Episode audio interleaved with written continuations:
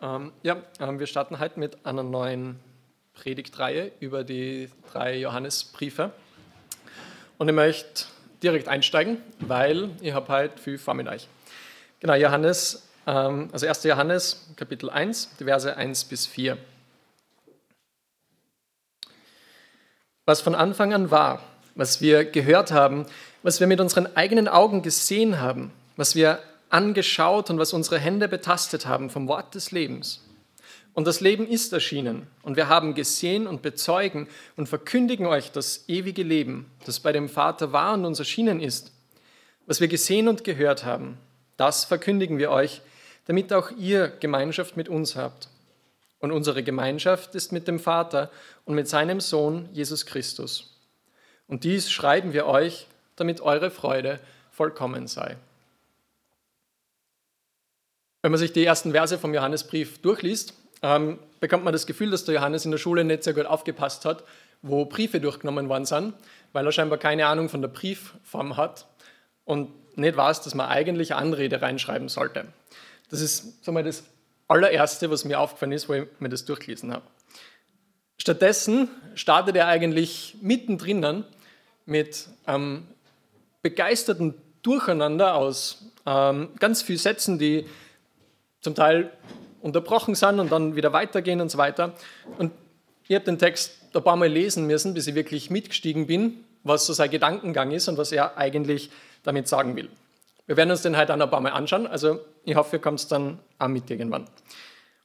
Gleichzeitig ähm, ist diese Begeisterung für den Brief sehr, sehr passend, ähm, weil, wie wir jetzt in den nächsten Wochen dann auch noch sehen werden, der ganze Brief sehr leidenschaftlich und sehr, sehr lebendig ist. Also es ist nicht so sehr eine theologische Abhandlung, wie wir das vielleicht von Paulus gewöhnt sind, sondern es ist eher so etwas wie ein wilder Tanz durch verschiedene Themenbereiche, ähm, wo er mal über das eine Thema spricht, dann über das nächste, dann kommt er wieder zurück und so hin und her. Genau, und so die, die zwei Hauptpunkte, die man da vielleicht nur so rauskristallisieren kann, ist so der Punkt Leben im Licht und Leben in der Liebe. Ähm, das sind so die Begriffe oder die Themen, mit denen er später dann das aufgreift, was er da schon schreibt, dieses Gemeinschaft mit Gott haben. Was wir in der Einleitung schon erfahren, ist der Grund, warum Johannes diesen Brief schreibt. Und darauf ähm, komme ich dann noch. Und was mich ganz besonders begeistert hat, ähm, ist den Brief im geschichtlichen Kontext anzuschauen und zu entdecken, dass Johannes den Brief eigentlich direkt an uns heute schreiben hätte können, ohne den Umweg quasi, dass es damals an der Gemeinde geschrieben hat. Also es ist unglaublich aktuell ähm, und das möchte ich dann, dann auch noch aufzeigen, hat mich echt fasziniert einfach, dass ja, uns das auch heute genau im, im Leben trifft. Ja, wenn ich eine Predigt vorbereite, dann drucke ich mir den Bibeltext immer gern aus und male ihn bunt an weil mir das hilft, irgendwie so Muster und Zusammenhänge zu erkennen.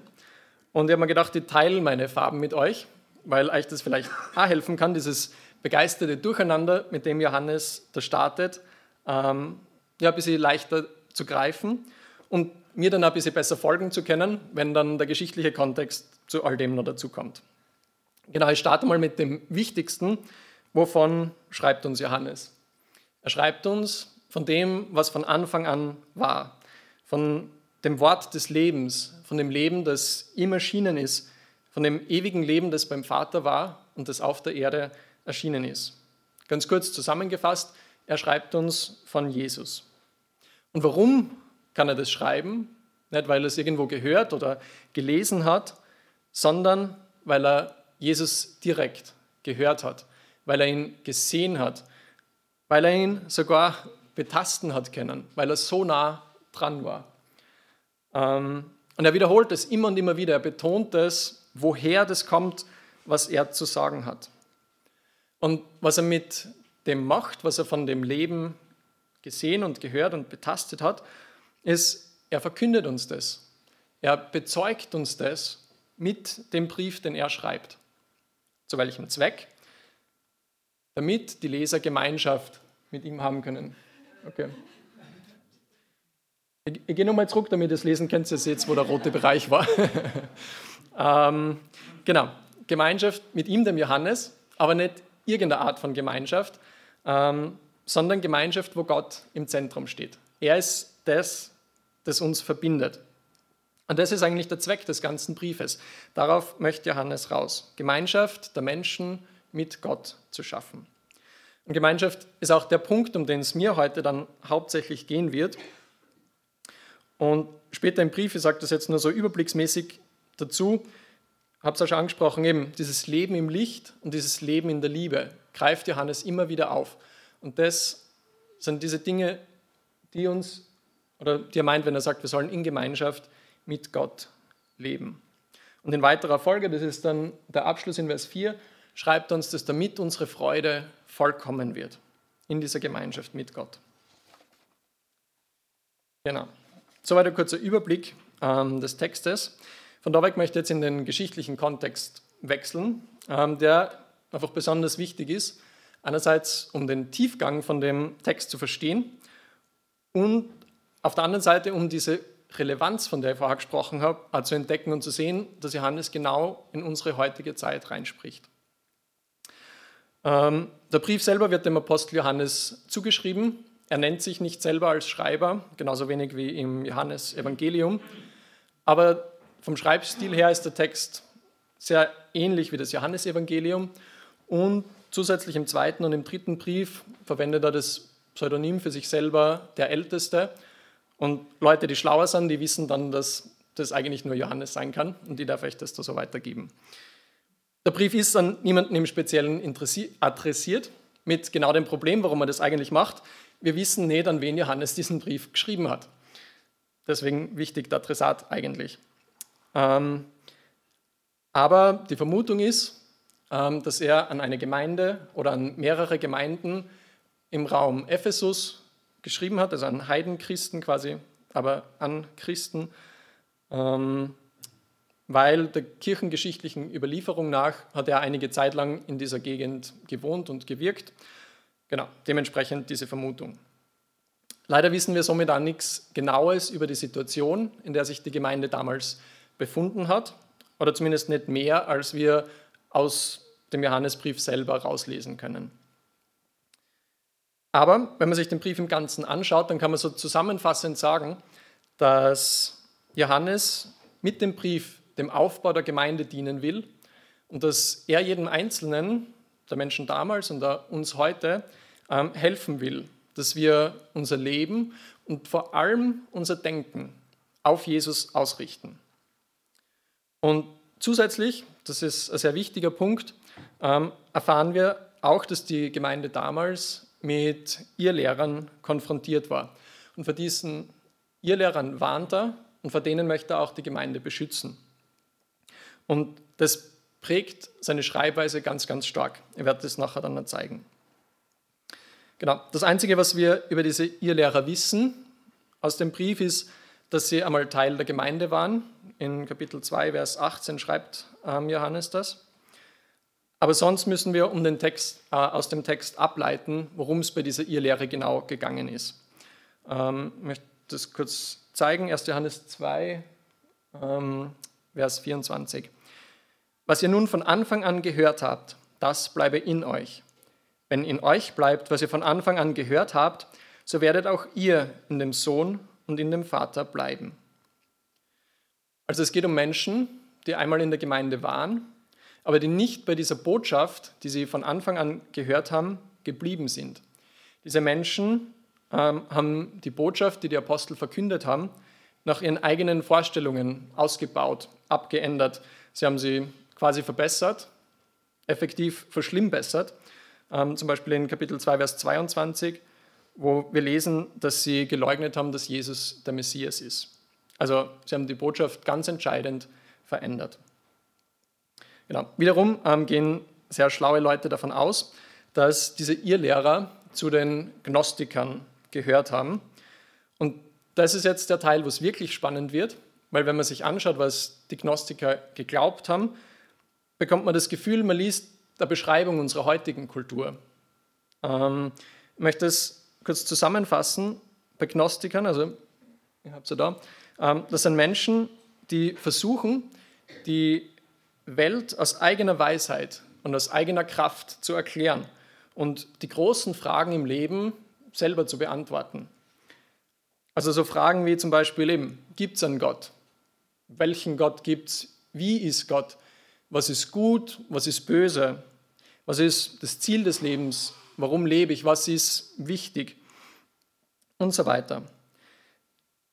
Also Menschen, die einfach versuchen, diese Fragen aus sich und mit eigener Erkenntnis zu beantworten. Ähm, Im Zuge dessen sind da viele verschiedene Philosophien herangezogen worden, haben damals vor allem äh, so mystisches Gedankengut aus fernöstlichen Religionen, ähm, aber eben auch Elemente aus dem Christentum, die in veränderter und verfälschter Form damit eingeflossen sind und wo Menschen dann versucht haben, damit zu ihrer eigenen hohen geistlichen Erkenntnis zu kommen, worum es im Leben geht. Und ich persönlich finde, dass man das in der heutigen Zeit ganz stark wiederfindet. Ich habe das Gefühl, egal mit wem du redest, jeder Mensch glaubt an irgendwas und bastelt sich irgendwie seinen eigenen Gott seine eigenen Weisheiten und seine eigenen Erkenntnisse. Das sind die unterschiedlichsten Dinge. Irgendwie für manche ist es die Liebe, die hinter allem steht, oder ganz viele sehen das Göttliche in der Natur oder viele Menschen sagen, ich glaube schon, dass es irgendwas Größeres gibt, aber ich weiß halt nicht, was es ist, weil das kann man halt nicht wissen. Oder die Antworten werden in der Wissenschaft gesucht, das ist heutzutage ein sehr häufiges Phänomen. Oder Esoterik, die Kraft der Steine, Schamanismus, Selbstheilungskräfte und so weiter und so fort. Oder ähm, ein Gott, den man sehr häufig trifft, wenn man mit Menschen redet, ist irgendwie so Spaß und Vergnügen, Macht, Reichtum, Anerkennung All diese Dinge, die Menschen verwenden, um Antworten zu finden auf diese wichtigen Fragen. Und unterm Strich ist heute eigentlich jedem nur wichtig, irgendwie sozusagen, ja, jeder muss halt selber seinen eigenen Weg finden und muss schauen, dass er selber mit dem, was er glaubt, glücklich und zufrieden ist. Und dann ist alles gut. Das ist irgendwie so der Tenor. Aber was damals, so wie heute, ähm, die wahrscheinlich einzige unzulässige Antwort war, ähm, ist die, dass Jesus der Weg ist, dass Jesus die Wahrheit ist und dass Jesus das Leben ist. Und dass ich ein fehlerhafter Mensch bin, der seine Vergebung braucht. Und dass Jesus für mich am Kreuz gestorben ist und auferstanden ist und dass ich in ihm und nur in ihm ewiges Leben habe. Und dass er mir die Antwort auf alle diese wichtigen Fragen ist. Also er ist mein Licht und er ist die Liebe. Und das ist genug und mehr brauche ich nicht. Und damals wie heute ähm, wird diese Antwort als kleinlich und eingeschränkt und ich glaube oft als beschränkt und ganz besonders als intolerant angesehen, ähm, weil sie natürlich keinen Platz für weitere Erklärungen lässt. Das ist ganz klar eine schwarz-weiß Antwort ohne jeden Graubereich dazwischen. Und es ist kein Platz dafür, dass Menschen irgendwie eigene Weisheit und eigene Erkenntnis mit einbringen. Der Mensch hat da kein Mitspracherecht. Und das passt dem Menschen nicht. Damals nicht und heute auch nicht. Also die Menschen wollten Jesus nicht als einzigen Weg zum Leben erkennen, also nicht als Messias anerkennen. Und sie haben sich ihre eigenen Antworten zurechtgelegt. Sie sind nicht in seinem Licht und nicht in seiner Liebe geblieben, wie es Johannes dann später im Brief schreiben wird. Und diese Gemeinschaft, ähm, von denen Johannes dann in der Einleitung schreibt, die Gemeinschaft mit Gott durch Jesus, das war ihnen als Erklärung fürs Leben quasi nicht genug.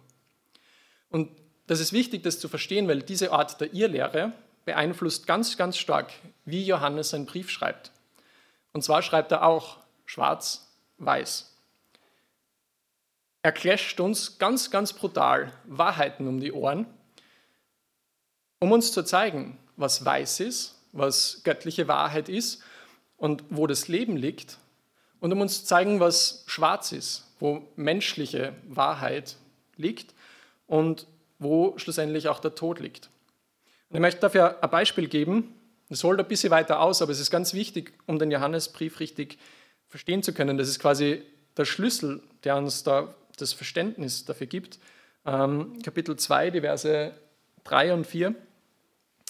Und daran erkennen wir, dass wir ihn erkannt haben, wenn wir seine Gebote halten. Das ist weiß. Wer sagt, ich habe ihn erkannt und hält doch seine Gebote nicht, der ist ein Lügner. Und in einem solchen ist die Wahrheit nicht. Das ist schwarz. Und dazwischen gibt es keinen Graubereich. Das ist eine absolute Aussage. Und das zu lesen ist eine richtige Ohrfeige, oder? Weil wer von uns kann das schon sagen, dass er alle seine Gebote hält? Aber das ist nicht, worum es da geht.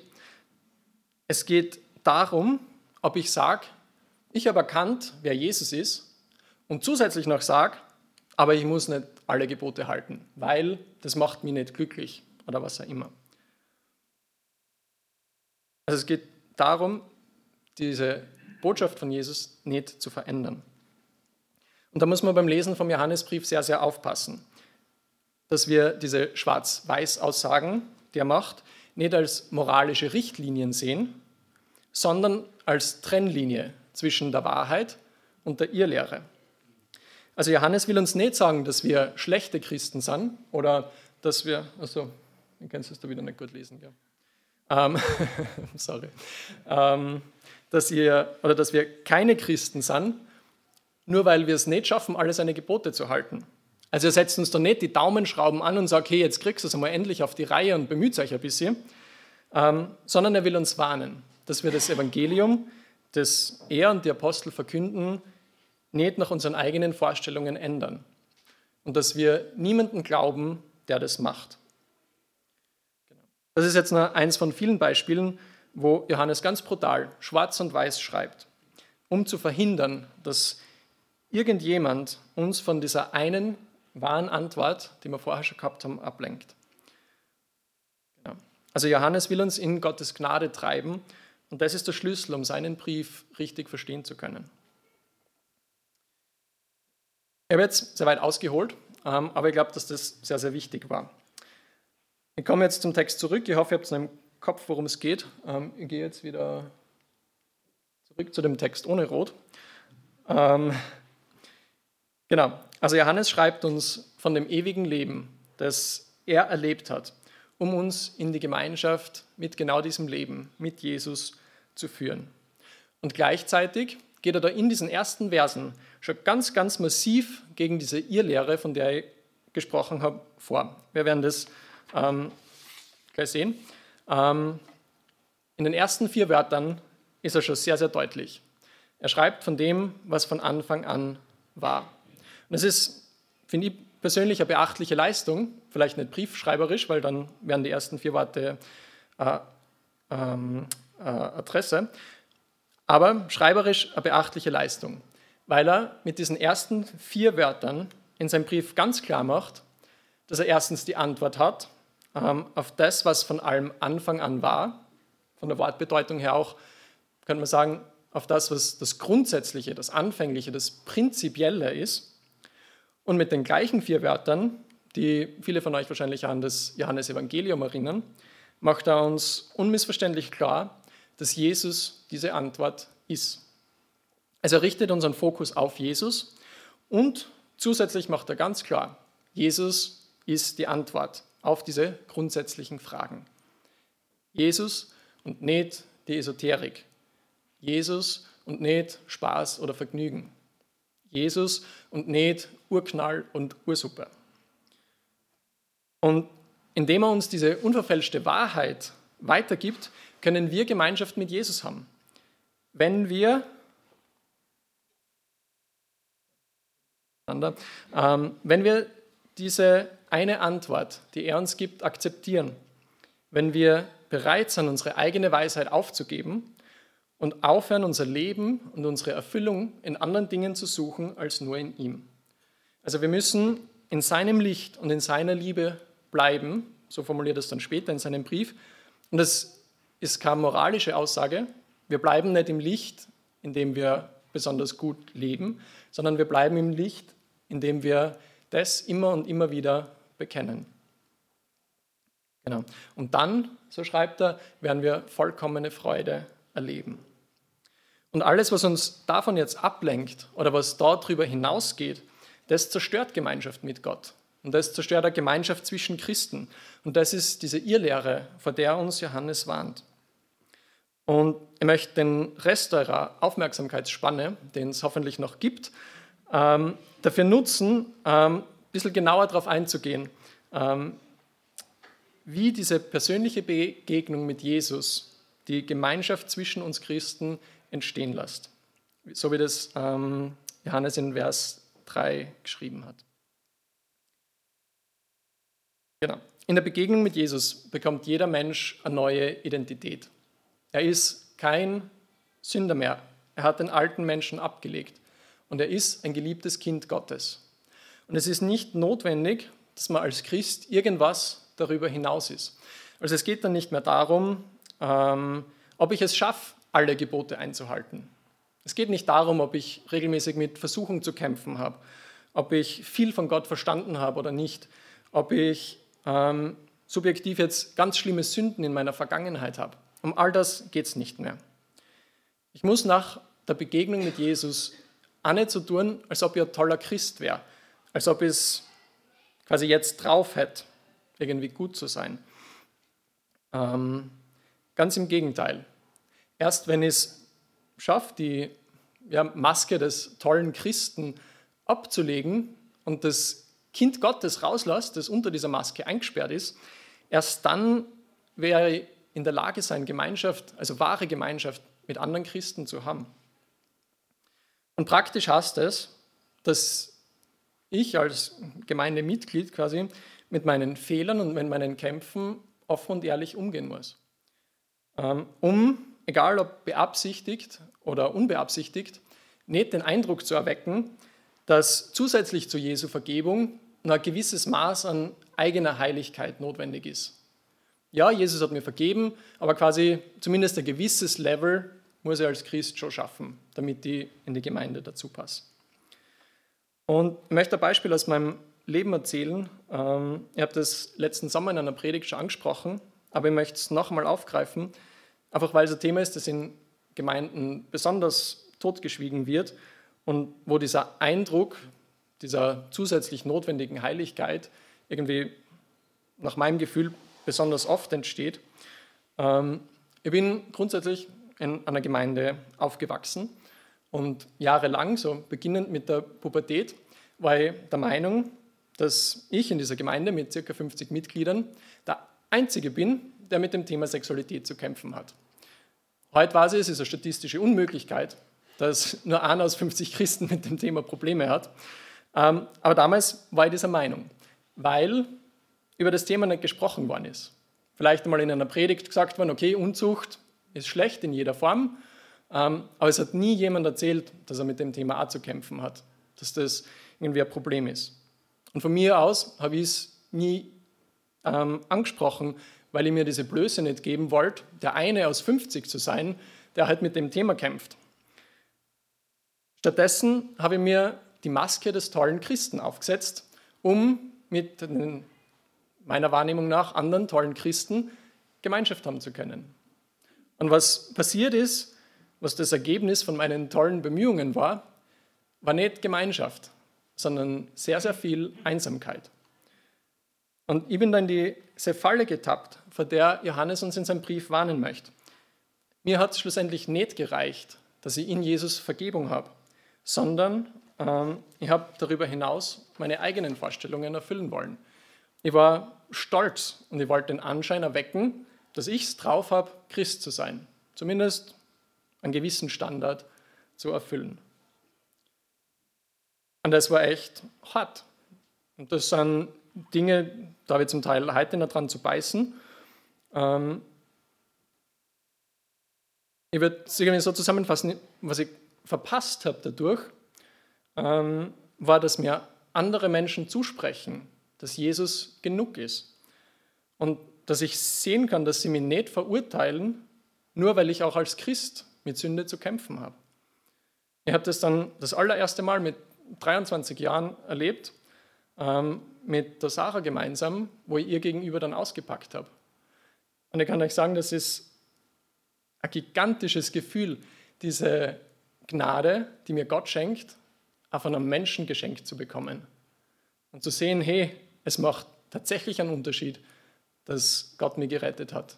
Ich bin nicht mehr meine Sünde, sondern ein anderer Mensch kann mich in Gottes Vergebung sehen. Was ich darüber hinaus noch verpasst habe, war, dass ich Jesus die Ehre für meine Rettung gebe. Weil solange ich den Eindruck erwecke, dass in meinem Leben alles okay ist und dass ich es eh auf die Reihe kriege, lasse ich keinen Platz für das, was er gemacht hat. Und da bekommt er keinerlei Ehre von mir. Um meine Geschichte fertig zu erzählen, ähm, zu heiraten hat den Umgang mit dem Thema leichter gemacht. Ähm, aber es gibt immer wieder Zeiten, wo das Thema Sexualität wieder zum Kampf wird und wo ich wieder sündige. Und ich habe das Thema trotzdem bewusst angesprochen, einfach weil ich zum Teil gelernt habe und zum Teil lernen will, dass Jesus genug ist und dass ich nicht meine Sünde bin, sondern ein geliebtes Kind Gottes. Und dafür möchte ich ihm die Ehre geben. Und auf der Basis will ich Gemeinschaft mit Gott haben und auf der Basis möchte ich auch endlich quasi Gemeinschaft mit euch haben. Ich habe das Thema Sexualität jetzt sehr vage angesprochen. Ich möchte nur dazu sagen, wenn es ihm hilft, ich bin gern für weitere Gespräche bereit, jederzeit, einfach weil es ganz normal ist, dass man mit dem Thema zu kämpfen hat. Und weil man sich dafür nicht schämen muss. Und weil ich aus Erfahrung sagen kann, dass es nicht schlau ist, allein mit dem Thema zu kämpfen. Es ist eine der dümmsten Entscheidungen, die man so treffen kann. Genau. Also egal um welches Thema es geht, wenn ihr irgendwo mit Sünde kämpft, sucht euch jemanden, sprecht mit dem drüber. Kämpft nicht alleine, seid nicht dumm. Genau. Ähm, ja, soweit zu mir. Ähm, die heutige Bibelstelle enthält keine explizite Aufforderung, irgendwas zu tun. Aber ich glaube, es steckt eine implizite Aufforderung drinnen. Nämlich sich genau das zu überlegen, irgendwo, wo habe ich die Maske des tollen Christen auf. Und mir zu überlegen, ob ich die Maske nicht abnehmen will und als Kind Gottes Gemeinschaft mit anderen Kindern Gottes haben will. Zu Gottes Ehre und zur eigenen vollkommenen Freude, so wie Johannes schreibt. Und das muss nicht ausschauen dann praktisch wie in einer Selbsthilfegruppe, wo man dann sagt, hallo, ich bin Andreas und ich habe ein Problem, ähm, sondern wir, wir dürfen sagen, hallo, ich bin Andreas und ich hatte ein Problem und jetzt habe ich Jesus. Und in Jesus habe ich kein Problem mehr. Genau. Und wo wir das nicht können, glaube ich, müssen wir uns bewusst sein, dass irgendwas unseren Blick auf Jesus ähm, oder von Jesus ablenkt und dass uns Jesus in dem Punkt nicht genug ist. Und ähm, ich habe das echt schön gefunden, wo der Timotheus neulich über äh, neue und alte Kleider gepredigt hat und dann im Anschluss ähm, echt viele von euch aus der Gemeinde erzählt haben, wie es ihnen mit dem Thema geht und wo da so ihre Kämpfe liegen. Nicht, weil ich dann sagen kann, aha, ihr habt auch Probleme, sondern weil ihr damit bezeugt, dass es genug ist, wenn Jesus euch vergeben hat und dass, ihr kann, oder dass man keinen Standard erfüllen muss, wenn man Teil der Gemeinde sein will. Und genau das soll Gemeinde ja sein. Eine Gemeinschaft, wo jeder kommen darf, so wie er ist, ohne Angst haben, muss, äh, ohne Angst haben zu müssen, dass er verurteilt wird. Und Jesus ist ja da unser Paradebeispiel und die Menschen sind scharenweise zu Jesus kommen. Gut, ich möchte zum Abschluss noch mal ganz kurz zusammenfassen, weil ich, glaube ich, einen sehr weiten Bogen gespannt habe. In meinen Augen hat es alles Sinn ergeben und es hat so ein cooler roter Faden durchgezogen. Und ich bin echt begeistert von dem, was Johannes da gemacht hat. Ähm, Johannes möchte uns mit seinem Brief in die Gemeinschaft mit Gott und in die Gemeinschaft miteinander führen. Er macht das, indem er uns Jesus ganz klar als Erlöser und in weiterer Folge als Licht und als Liebe zeigt, als das ewige Leben zeigt ähm, und mit brutaler Direktheit gegen alles vorgeht, was darüber hinausgeht. Und er sagt uns, dass Jesus das ewige Leben ist, das von Anfang an war und das ihm erschienen ist und das wir erleben dürfen und dass wir dieses Leben für uns in Anspruch nehmen dürfen, dass wir offen und ehrlich in die Gemeinschaft treten dürfen, mit unseren Fehlern und Kämpfen offen und ehrlich umgehen dürfen, weil wir dann wahre Gemeinschaft erleben werden und Jesus in unserer Mitte verherrlichen. Und ganz egal, was die Welt um uns herum heutzutage so sagt, Jesus ist dafür genug. Nachsatz vielleicht noch, der Vollständigkeit halber. Ich schätze meine Ursprungsgemeinde sehr. Es gibt noch keine perfekte Gemeinde. ähm, genau. Und die Gemeinde, wo genug über Sexualität geredet wird, muss man aber jetzt sagen. Das wollte ich noch ergänzen.